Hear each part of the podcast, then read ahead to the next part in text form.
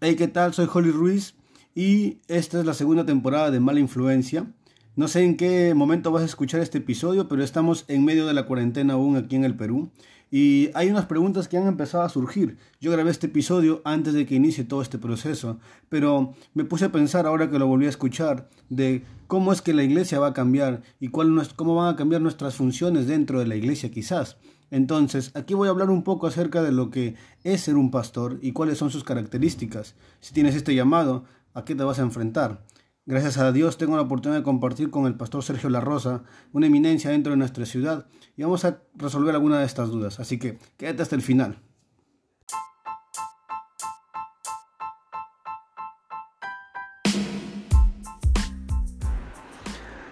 Hey, ¿qué tal? Soy Holly Ruiz y esto es Mala Influencia. Ya estamos en la segunda temporada y en esta ocasión voy a conversar con uno de los pastores que a mi parecer es muy respetado en nuestra ciudad. Eh, aprendemos mucho cada vez que podemos estar en alguna conferencia donde él puede compartir.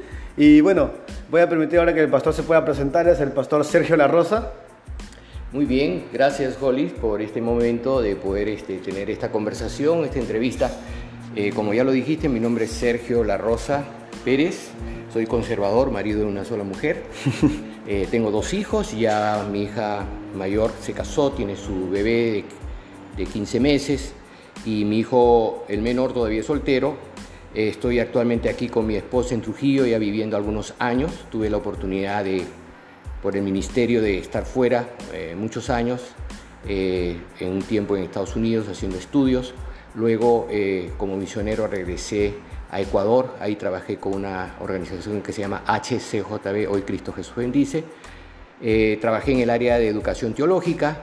Eh, luego ya regresé al Perú. Ahora estamos ya en la etapa final de la curva de la vida. Ya estoy en la base 65 y ya desde 1985 que me casé, ya estoy trabajando con mi esposa y en 1975 Dios me llamó al ministerio.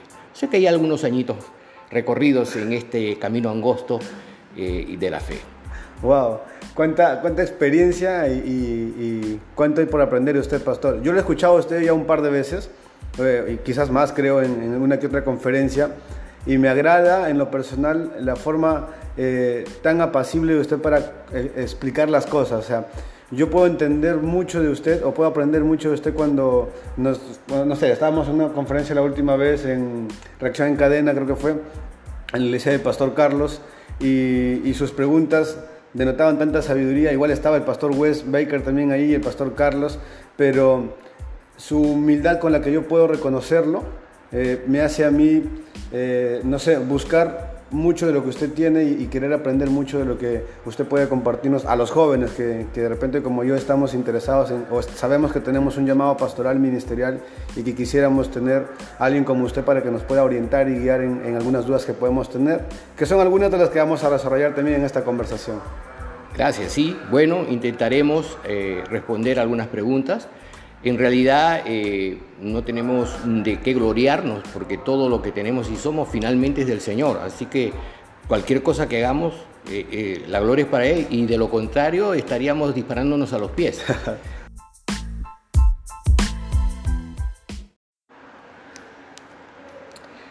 Bueno, entonces lo que tenemos que hacer ahora es tratar de ser honestos y saber que es un honor, un privilegio servir al Rey. Somos sirvientes del Rey. Ese es el mejor título que podemos tenernos. Como decía Pablo, esclavos de Jesucristo. Amén, qué interesante. Pastor, vamos con las preguntas. La primera es quizás este, eh, una pregunta muy importante, es un título que hemos escuchado los cristianos muy, muy a menudo, muy seguido, y las personas de a pie incluso conocen este título. Pero, ¿qué es realmente o qué significa ser pastor?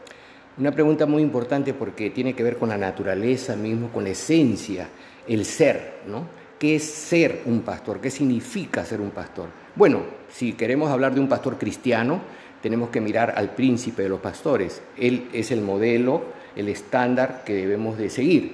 Y claro, gracias a Dios tenemos eh, eh, el registro bíblico, que es el, mejor eh, complemento para hablar de la naturaleza del pastor y cómo el Señor se presenta en varias ocasiones. Claro, no vamos a hacer acá un estudio teológico de esto, pero no podemos pasar de, citar eh, un pasaje donde el Señor habla claramente de quién es Él como pastor. Y yo quiero enfatizar esto porque podemos tener mucha información y, preparación teológica, pero si bien es cierto, y quiero decir que eso es muy importante, hay algo que es mucho más importante que eso, es tener el corazón de pastor. De ahí emana todo lo demás. Y mira cómo Jesús se presenta en un pasaje que voy a leer acá en Mateo capítulo 9, 35, 36 y 38, hasta el 38 dice, y recorría Jesús todas las ciudades y aldeas enseñando en la sinagoga de ellos, predicando el Evangelio del Reino y sanando toda enfermedad y toda dolencia.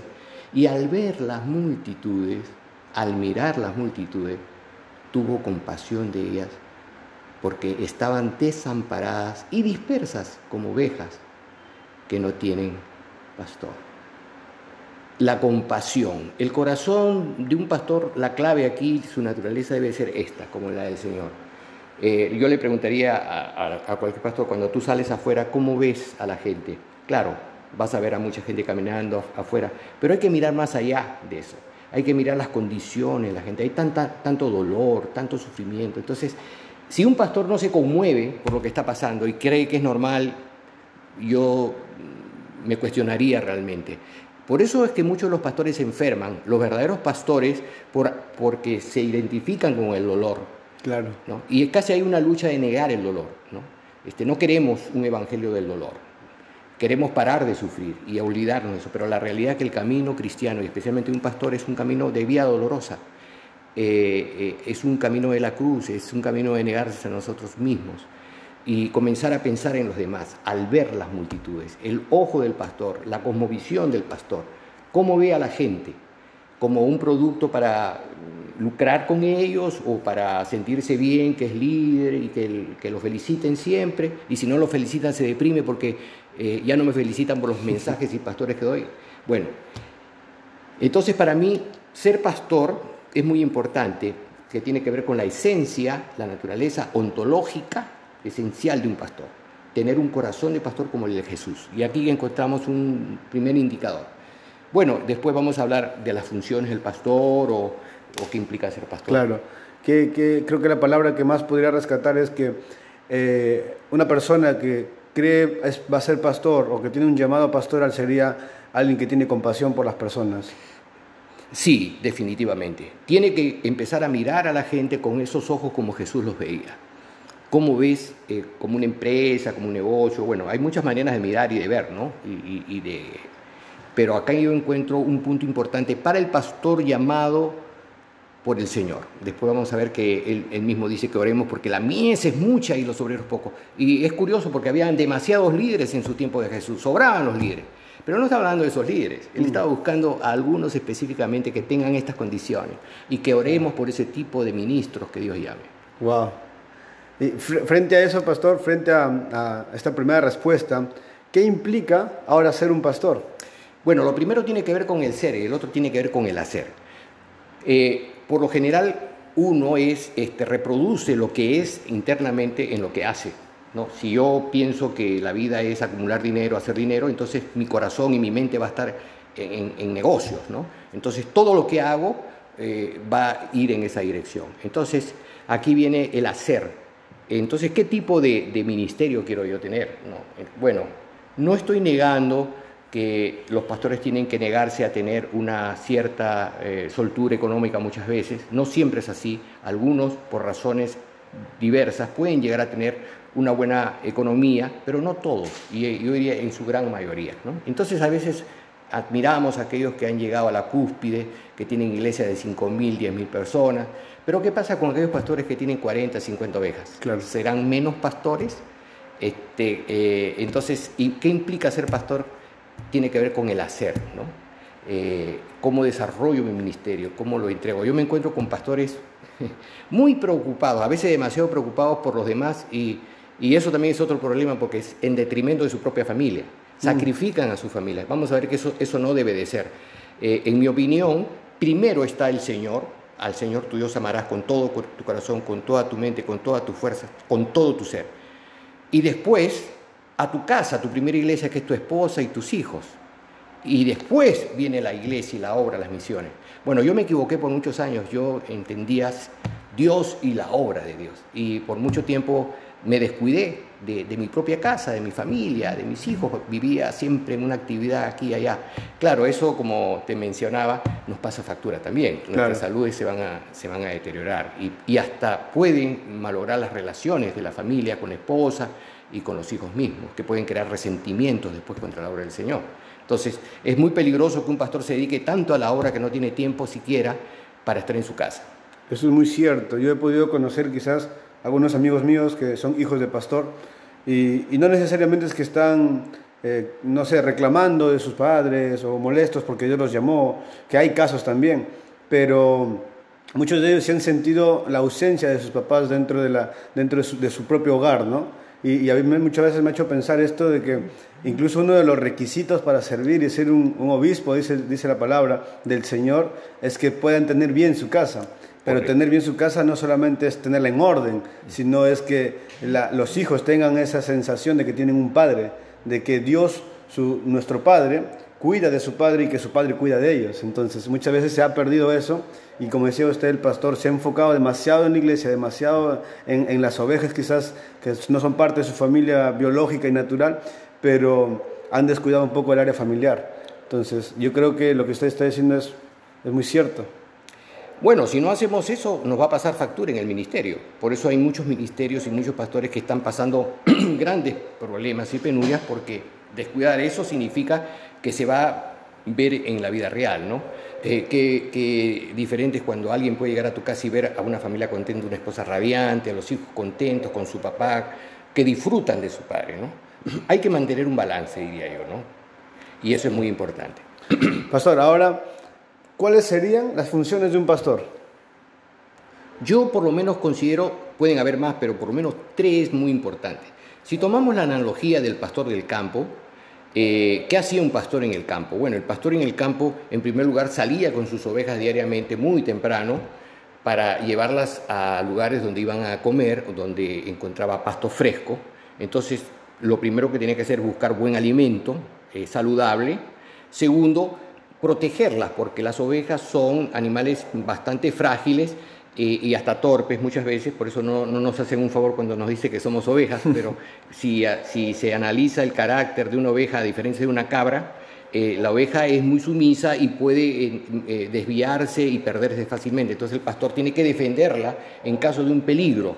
Y, finalmente también este, llevarla a lugares seguros donde va a comer. Bueno, el Salmo 23 nos, nos da una idea cuando eh, David mismo siendo había sido un pastor y piensa en Dios como su pastor, que lo cuida, que lo guía por senda de justicia por amor de su nombre, que lo defiende, que donde ande en valles de sombra y muerte no estará solo porque ahí estará su pastor.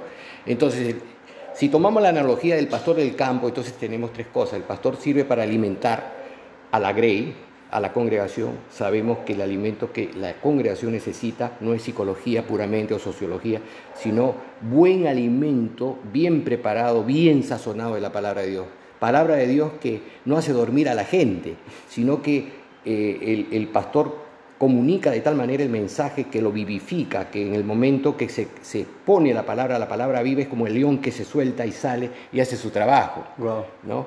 Eso significa que el pastor tiene que pasar tiempo estudiando la palabra de Dios para saber preparar como un buen chef una buena comida. ¿no? Eh, otra de las cosas es cuidarla porque, bueno, hay muchas, eh, sabemos los peligros que hay eh, hoy en día, especialmente las redes sociales y todo, entonces nuestros jóvenes y adultos también están muy expuestos a muchos peligros, a muchos lobos rapaces. Entonces el pastor tiene que proteger a la iglesia de ese tipo de peligros ideológicos que hay hoy en día, ¿no? falsas doctrinas, falsas enseñanzas. Eh, y algo más, el pastor tiene que ser, así como el pastor eh, del campo que da orientación a sus ovejas, va adelante guiando al, rebaño, el pastor también es un consejero.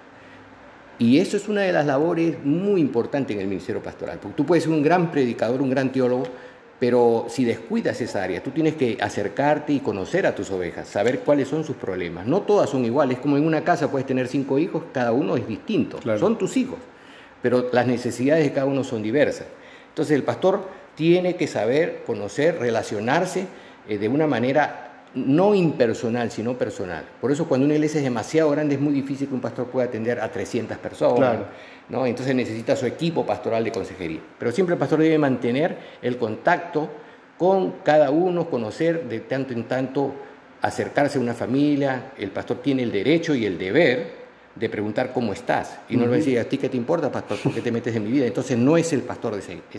Si, si aceptan que son pastores y que están bajo su pastor, el pastor puede llegar y intervenir en la vida de las personas. Esa es su labor. No es un metiche que se está metiendo ahí en cosas que no le deben. Es su trabajo, ¿no? entre otras cosas.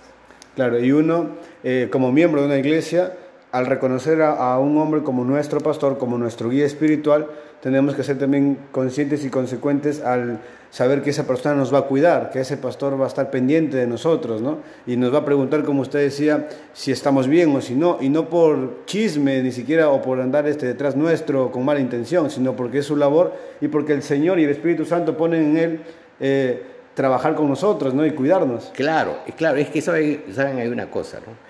Eh, si uno está consciente de su oficio pastoral, sabe sus límites. O sea, el pastor tiene que saber hasta dónde puede llegar y hasta dónde no. Porque también hay pastores que cruzan ciertos límites que no les son permitidos y eso significa ética pastoral. Y entonces el pastor tiene que saber muy bien a dónde, hasta dónde puede llegar y hasta dónde debe ir este, y no abstraerse, no hacérsele la vista gorda, porque hay veces los pastores cuando ven los problemas, como a nadie le gustan los problemas, lamentablemente a veces tenemos que meternos como cuando alguien se está ahogando y el salvavidas tiene que saltar, meterse al mar, arriesgando muchas veces su vida, ¿no? Para poder rescatar a alguien, ¿no? Y a veces son temas bastante delicados que muchos pastores salen a veces hasta golpeados, ¿no? Sí, sí, sí. Bueno, es difícil igual la labor de un pastor. Bueno, la siguiente pregunta dice, ¿cuál es la, justamente esto, cuál es la parte más difícil de ejercer el pastorado? Bueno, yo iría a luchar con nuestro propio ego. Eh, tal vez nuestro enemigo más grande que podemos tener somos nosotros mismos, esa, esa parte caída que, de la cual el Señor nos ha libertado, y vivir en la libertad del Señor es algo de permanente eh, mantenimiento, digo yo, ¿no? observarnos a nosotros mismos y no dejar que se nos suba, eh, especialmente si un pastor es muy querido por su iglesia, siempre felicitado, como que él espera que siempre eh, la gente lo esté halagando, ¿no?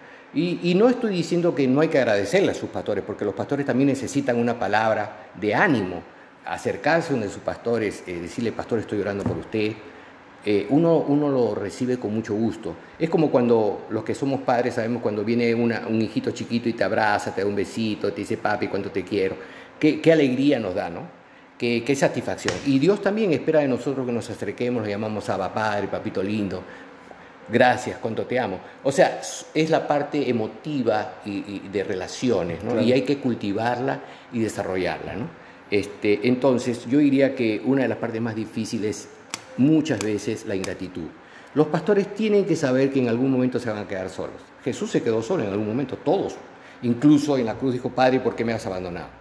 Ese es el momento cuando un pastor de pronto se siente que sus líderes más cercanos lo han dejado. Ha, venido una crisis económica, alguna situación, y todos huyen, y entonces el pastor siente eh, ese peso ¿no? de la soledad.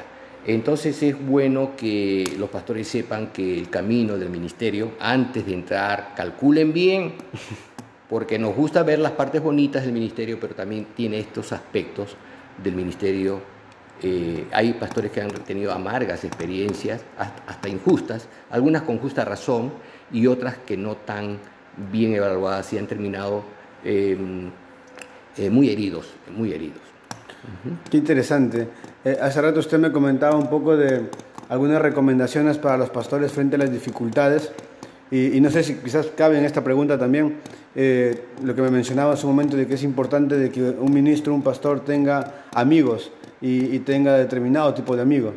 Sí, bueno, yo considero, yo tengo por lo menos tres niveles de amigos. Uno que sea alguien mucho mayor que yo, que tenga mucho más experiencia, por lo menos lo más viejo posible, de unos 40, 50 años en el ministerio pastoral y también de edad, porque a veces uno necesita recurrir a esas fuentes, a estos hombres de Dios que ya tienen muchos callos, ya tienen muchas muchas heridas en el corazón y han superado todo eso. y han pasado pruebas muy duras. Yo conozco pastores que yo diría, wow, líbrame Señor, no, no, no, podría aguantar una prueba, pruebas legítimas por causa del amor del Señor. ¿no? Y, y, bueno, este, muchas veces uno necesita recurrir a ellos para eh, hablar de cosas que ellos entenderían y y te podrían dar un buen consejo. No necesariamente tienen que tener sabiduría teológica, porque muchos de ellos a lo mejor no tienen mucha educación teológica, pero tienen mucha experiencia y corazón pastoral. Otro nivel de amigo que debe tener un pastor es uno de su propiedad, de su propia generación, con quien estudió junto en el seminario, que se conocieron, porque tienen muchas cosas en común, donde un pastor puede salir, bueno, vamos un día a, hacer una excursión juntos para, para intercambiar experiencias, ¿no? de eso también enriquece mucho y anima mucho a un pastor tener a alguien de su propiedad, de su propia generación. Y finalmente uno que sea mucho, mucho más joven, así como Pablo tiene un Timoteo, donde no solamente Pablo le enseñó, sino que también seguramente Pablo aprendió de Timoteo. Yo, por ejemplo, aprendo mucho de los jóvenes. Hay cosas que si no fuera por ellos yo no entendería este mundo y ya yo eh, voy a cumplir 65 años cronológicos y desde el 75 estoy en el ministerio. Yo viví en una época muy distinta a la que se está viviendo hoy. Yo viví en la época del materialismo marxista y la lucha teológica era con ellos. Ahora estamos en la era de la posmodernidad y, la situación ha cambiado. Eh, la, forma de, ver el mundo, la filosofía ha cambiado, ¿no? Pero básicamente eh, todos tenemos las mismas necesidades, ¿no? De perdón, de recibir y dar también, del amor. ¿no? Entonces serían estos tres tipos de amigos los que un ministro, un pastor, y creo que todo cristiano incluso necesitaría, ¿no? Sí, claro. Claro, yo decía en especial, por eso, porque el pastor no puede recurrir a donde cualquiera a hablar sus cosas. Exacto. El pastor necesita personas maduras, reservadas para poder conversar, porque el pastor lucha también, como todos nosotros. Este, solamente que el pastor tiene que dar un buen ejemplo y por eso para él le cae una gran presión. El pastor no puede andar descuidadamente, pero tampoco puede dar un falso mensaje, decir yo soy, eh, eh, que no soy vulnerable. El pastor tiene que hacerle saber a la gente también que él tiene corazoncito, que también llora, eh, que también, este, como todos nosotros, necesitamos un descanso muchas veces. Y, amigos, ¿no? Claro. Esos son los amigos. Que incluso y las palabras que, las ovejas o los miembros de la iglesia le pueden dar, lo pueden ofender, lo pueden lastimar, ¿no? Y, a veces yo me he puesto a pensar lo mismo, conversaba un poco con mi pastor de esto también, y es como que a quién recurren ellos, ¿no? Que son, son la cabeza, son la cara de la iglesia y, un buen amigo siempre está para escuchar, ¿no? Entonces, y que me parece muy importante resaltar eso. Eh, pastor, la siguiente pregunta dice, ¿es verdad, esto es un poquito más largo, es verdad que la profundidad teológica puede enfriar el amor, la ternura y el sentimentalismo de un pastor, o sea, hacia sus ovejas? Es mentira. Yo diría que es una gran mentira, porque si se entiende bien, eh, y voy a, vamos a ver los dos lados, eh, pero yo respondería que si una persona estudia en profundidad teología, no tiene por qué enfriar el corazón, no tiene por qué esterilizar el corazón del Señor ni la ternura, ni yo no diría sentimentalismo, diría los sentimientos. Este, ¿Por qué? Porque eh, negar eh, una teología puramente racionalista es una equivocación horrible, porque lo que haría es crear eh, personas muy duras, muy, muy, muy este, sin sentimientos, y sí encontramos en la historia que después de la reforma, la con la contrarreforma, la Iglesia luchó tanto contra, contra la eh, situación histórica de aquel momento que muchos pastores comenzaron a enfriar su primer amor por el Señor. Y mm. encontramos el mensaje en Éfeso también, pero tengo contra ti claro. que has dejado tu primer amor. Y esa era una iglesia que, era ortodoxa, era una iglesia que trabajaba, el Señor la felicita al comienzo, le te felicito por tus buenas obras, o sea, no había otra cosa que felicitarlas y el Señor la felicita. Pero dice, una cosa tengo, que has dejado tu primer amor. Y entonces cuando uno analiza por qué el Señor le, reclama que habían dejado su primer amor es porque efectivamente la lucha contra los herejes había hecho que sea una iglesia tan apologista, tan criticona, que había comenzado a, enfriar su alma.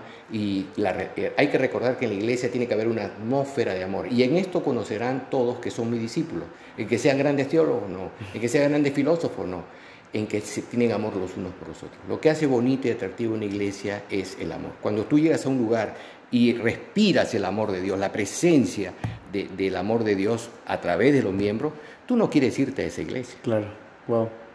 Entiendo. Entonces, eh, eh, tiene mucho sentido lo que dice usted. No es cierto que la teología de repente o el estudio teológico enfría a una persona, sino que muchas veces la circunstancia que la persona pudo haber vivido en la, época y todo lo demás, históricamente hablando, lo que puede generar una resistencia de repente a compartir de ese amor o, el enfriamiento del mismo ministro de compartir ese amor. ¿no? Yo entiendo porque incluso hay, hay algunos pastores o iglesias que profundizan mucho en, la parte teológica y que está muy bueno, y profundizan mucho enfatizan mucho la, defensa de la fe con la apologética y que también está muy bueno, pero eh, empiezan de repente a ver a todos como, como con quién luchar, ¿no? O sea, en lugar de verlos a alguien a quien amar. Y solamente críticos. Exacto. Ahora, eh, yo quiero poner esto en su contexto para no parecer que estoy eh, inclinando la, balanza. Aquí viene el equilibrio, ¿no? Mira, en una dieta sana, si, y eso lo dicen los que saben de la alimentación, tiene que haber eh, varios eh, ingredientes, por ejemplo las proteínas, los carbohidratos, las verduras, porque si tú comes puras proteínas, que son muy importantes, eh, vas a tener problemas de salud. O viceversa, si comes puros hidratos de carbono, claro. vas a tener problemas. Entonces se requiere una dieta balanceada. Entonces, en, mi opinión, encuentro eh, un equilibrio sano de profundidad teológica con los puritanos. Fue, gente que produjo mucha teología, pero eran gente piadosa, era gente de oración. O sea, el, el, teólogo debe de ser un hombre que conoce de ciencias bíblicas, eh, pero también tiene un conocimiento personal, de relación personal con el Señor, que es otro tipo de conocimiento, ¿no? Mi relación, por ejemplo, contigo, ¿no? Como persona, ¿no? Este, puede ir creciendo a, medida que nos vamos conociendo. Tú vas dejándote que yo te conozca y, viceversa, tú me vas conociendo a mí. Y, ese tipo de conocimiento con Dios, de acercarme a Él, de intimar con el Señor. Y eso es un esfuerzo que uno tiene que hacer de buscar al Señor. Bueno, el Señor está siempre pendiente y está esperándonos. ¿no? Él siempre tiene tiempo. somos nosotros que estamos tan ocupados que no dedicamos un tiempo necesario. Entonces, el desbalance. Yo eh, pasé cinco años en Lima estudiando en un seminario muy duro. Me acuerdo, el primer año para mí fue, eh, quedé casi agotadísimo mentalmente porque nunca había estado estudiando tanto en un internado, tenía profesores muy rigurosos, alemanes, eh, especialmente europeos, que te quieren meter los cursos por, por las orejas y nunca había leído libros pesados de teología, la verdad que quedaba muy agotado. Y ese año yo había hecho un pacto con un grupo de hermanos de levantarnos a las 5 de la mañana, de 5 a 6, para tener un tiempo de oración. Porque a las 6 eh, tocaba la campana que todos tenían que levantarse para un devocional de 15 minutos, pero a nosotros nos parecía que 15 minutos era muy poco, queríamos más. Pero no nos habíamos dado cuenta que eh, nos acostamos a la 1, 2, 3 de la mañana muchas veces haciendo nuestros trabajos y teníamos que levantarnos a las 5. Un sobreesfuerzo. En un sobreesfuerzo fue una cosa, por un lado, eh, quisimos y el pacto que habíamos hecho en ese grupo era, mira, si yo me quedo dormido, entra, le, sácame como sea, arrastrando, pero teníamos un lugarcito donde íbamos a orar, ¿no? Y, Dios honró eso, ¿no?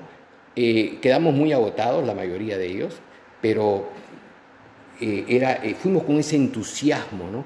Y el seminario donde yo estudié, tenía la fama de ser el cementerio evangélico de Lima, dice, donde llegabas con mucho avivamiento y salía frío. Pero no era por los estudios teológicos, sino era por el descuido de mi vida personal con el Señor. El seminario no tenía la culpa.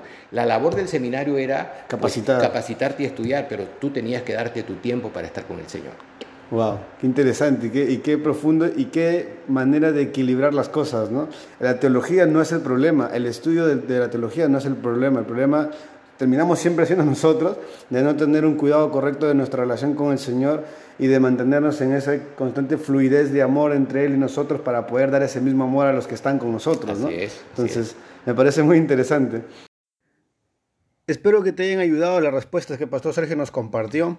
Mira, la conversación no termina ahí, fue muy, muy, muy larga y muy interesante. Compartir con, con el pastor y, aprender su sabiduría ha sido muy gratificante para mí y para mi ministerio y para el llamado que Dios ha puesto en mi vida. Así que te animo a que escuches la próxima parte. En el siguiente episodio vamos a seguir conversando de preguntas muy interesantes también.